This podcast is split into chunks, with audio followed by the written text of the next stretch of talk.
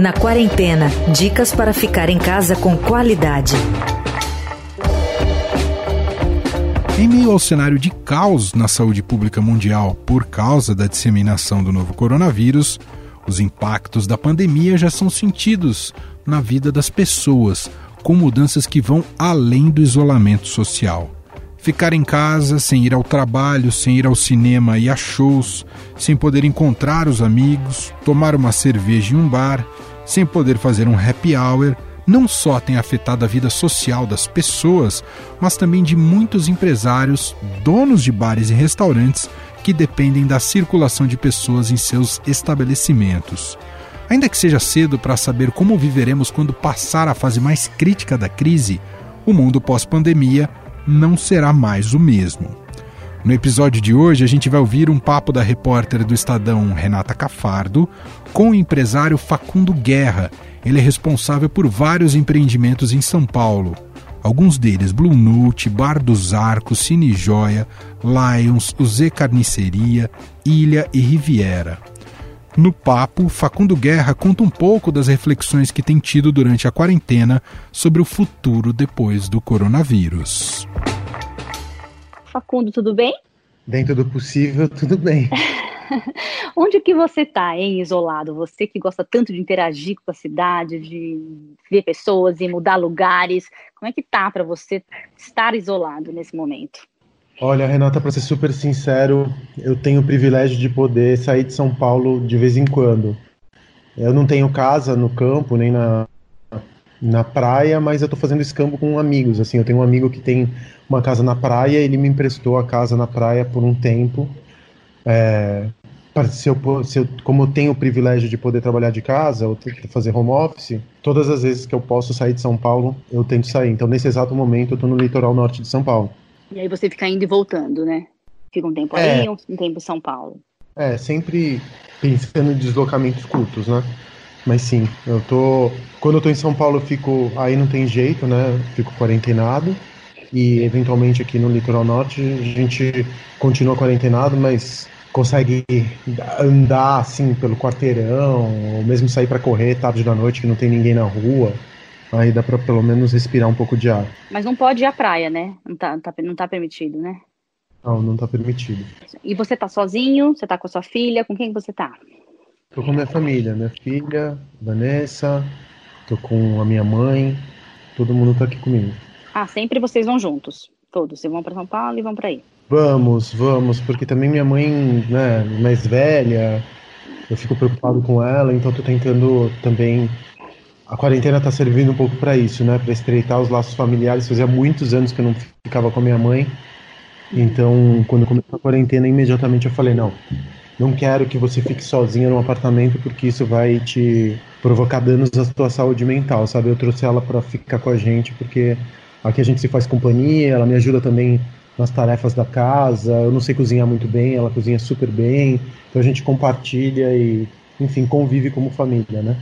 Como está sendo o trabalho? O que você está conseguindo fazer é, daí? Você tinha coisas que pararam por causa da quarentena? Fala um pouquinho do trabalho, como é que tá? Ah, eu trabalho com bares e restaurantes, tá? Então, a minha indústria, o meu setor, ele paralisou completamente. Meu trabalho, por consequência, diminuiu muito, mas eu comecei a dar aulas de empreendedorismo online, então eu meio que virei professor, hoje eu tenho... E isso começou exatamente no momento... O curso já estava gravado no final do ano passado. Aí, quando hum. entrou a quarentena, eu liberei o curso de graça. E eu tô com dois mil alunos agora. Nossa, e... que legal. Ah, muito legal. E aí a gente tá, enfim, tô fazendo live com eles todos os, todas as semanas, lendo material, analisando negócios, dando dicas, que eu acho que é uma preocupação que todo mundo tem agora, né? O que, que vai acontecer com o emprego, com o seu negócio depois do Covid? Principalmente nesse setor, né?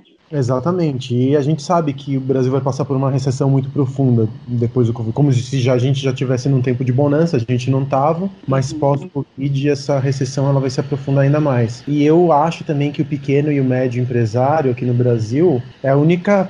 Eu não consigo ver grandes transformações se não for através do pequeno, do pequeno empreendedor, sabe?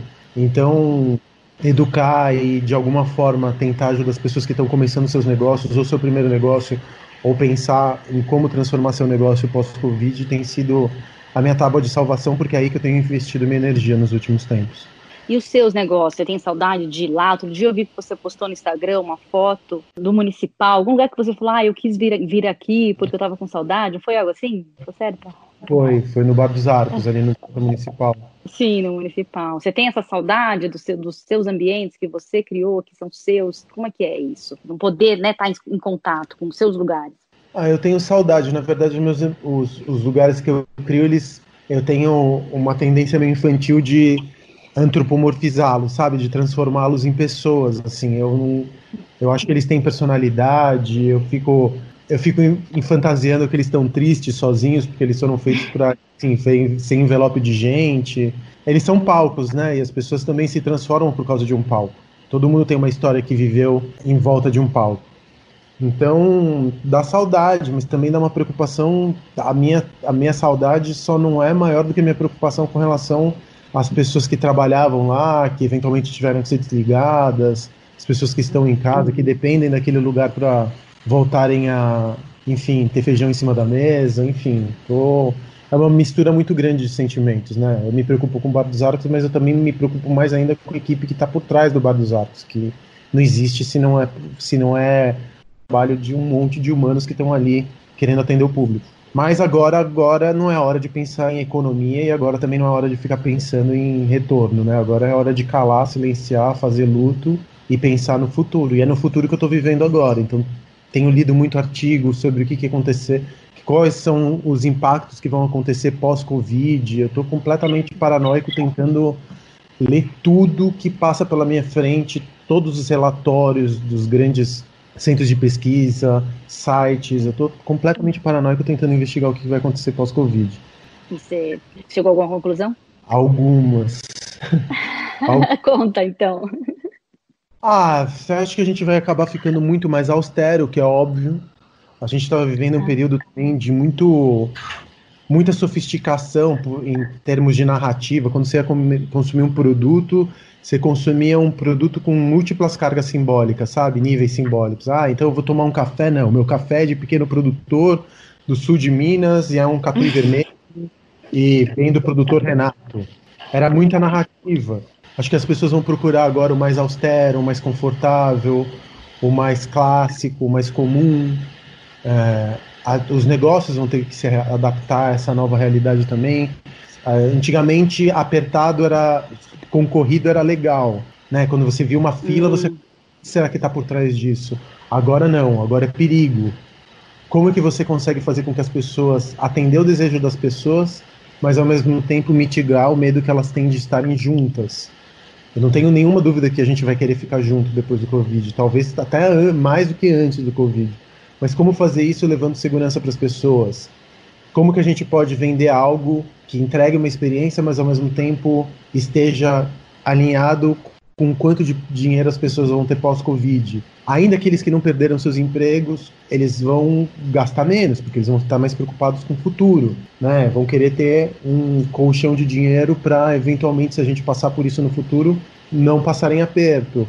Então, eu acho que qualquer negócio que estava operando do jeito como estava operando antes da pandemia, tem que repensar tudo pós-pandemia, porque a pandemia vai afetar muito a cultura. Já está nos afetando, né? Está nos deixando com cicatrizes, com traumas e tudo mais. E o consumo responde à cultura. Então, se a cultura se transforma, o modo como a gente consome também se transforma. E a gente tem que repensar o jeito como a gente vende para se adequar a essa nova cultura que vai surgir pós-Covid. Muito legal, Facundo. É isso que você está falando nas suas aulas? Interessantíssimo. Também, também. As coisas. É isso mesmo, o consumo vai ficar muito diferente, né? E quem lida com o consumo, quem vende o, o consumo, precisa pensar nessa nova cultura, né? Muito interessante, é, muito legal. Que bela reflexão. Jeito... É, e também tem um jeito de você falar sobre as coisas que também vai mudar. Hoje em dia, por exemplo, dentro do meu segmento, o marketing inteiro cuidava, cuidavam ou precisavam muito do influencer ou da influencer uhum. que era a tal, a tal influenciadora, que conseguia influenciar outras pessoas a consumirem o estilo de vida que ela mostrava ali no seu Instagram, no seu Facebook, ou no seu YouTube.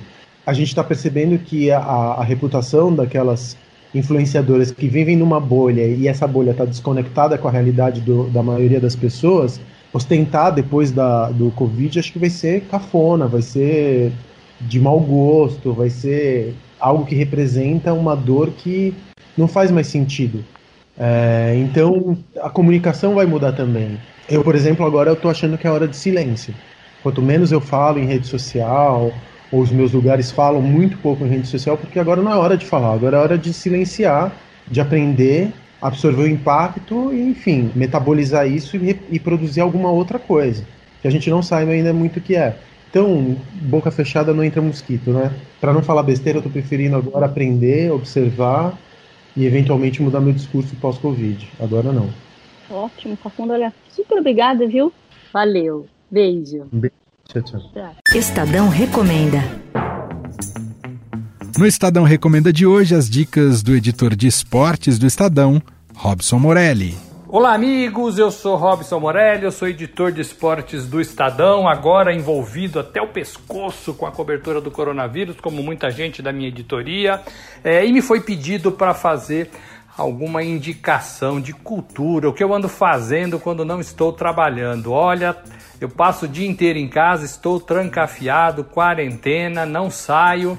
É, tenho visto filmes é, quando posso com a família, geralmente mais no fim do dia, mais no começo da noite. É, algumas séries também eu gosto de assistir, mas o que me prende mesmo a atenção é a leitura. Eu estou me dedicando à leitura de algumas biografias e estou aqui começando uma do Mick Jagger, de Philip Norman, o mesmo, o mesmo autor que escreveu a biografia do John Lennon, essa eu já li. Passei também nesse, nesse período de pandemia pela biografia de Fred Mercury. Vocês já viram, eu gosto muito de biografia, né? Eu tenho aqui em casa é, uma estante cheia de livros, estou conseguindo é, ler alguns que eu já tinha deixado para trás, né? Eu, eu leio um, termino um, começo outro, é assim que eu faço é, nos tempos normais e é assim que eu estou fazendo nesse período de pandemia com um pouco mais de dedicação. Televisão é legal, é, mas a gente perde é, um pouco foco, né? A gente quer fazer outras coisas. Vi o filme, o filme de Ray Charles e fui procurar também algumas músicas de Ray Charles. Passei, quase que passei toda a obra é, de Ray Charles, achei legal. Também fiz o mesmo com Bob Dylan. Então tô aí um pouco tirando a cabeça da cobertura é, dessa pandemia com essas indicações: leitura, é, música e filme é, do meu gosto. É isso, gente. Obrigado a todos. Um abraço. Eu, Emanuel Bonfim, me despeço por hoje. A gente se fala amanhã cedinho no Estadão Notícias e de tarde aqui com você na quarentena. Você ouviu Na Quarentena dicas para ficar em casa com qualidade.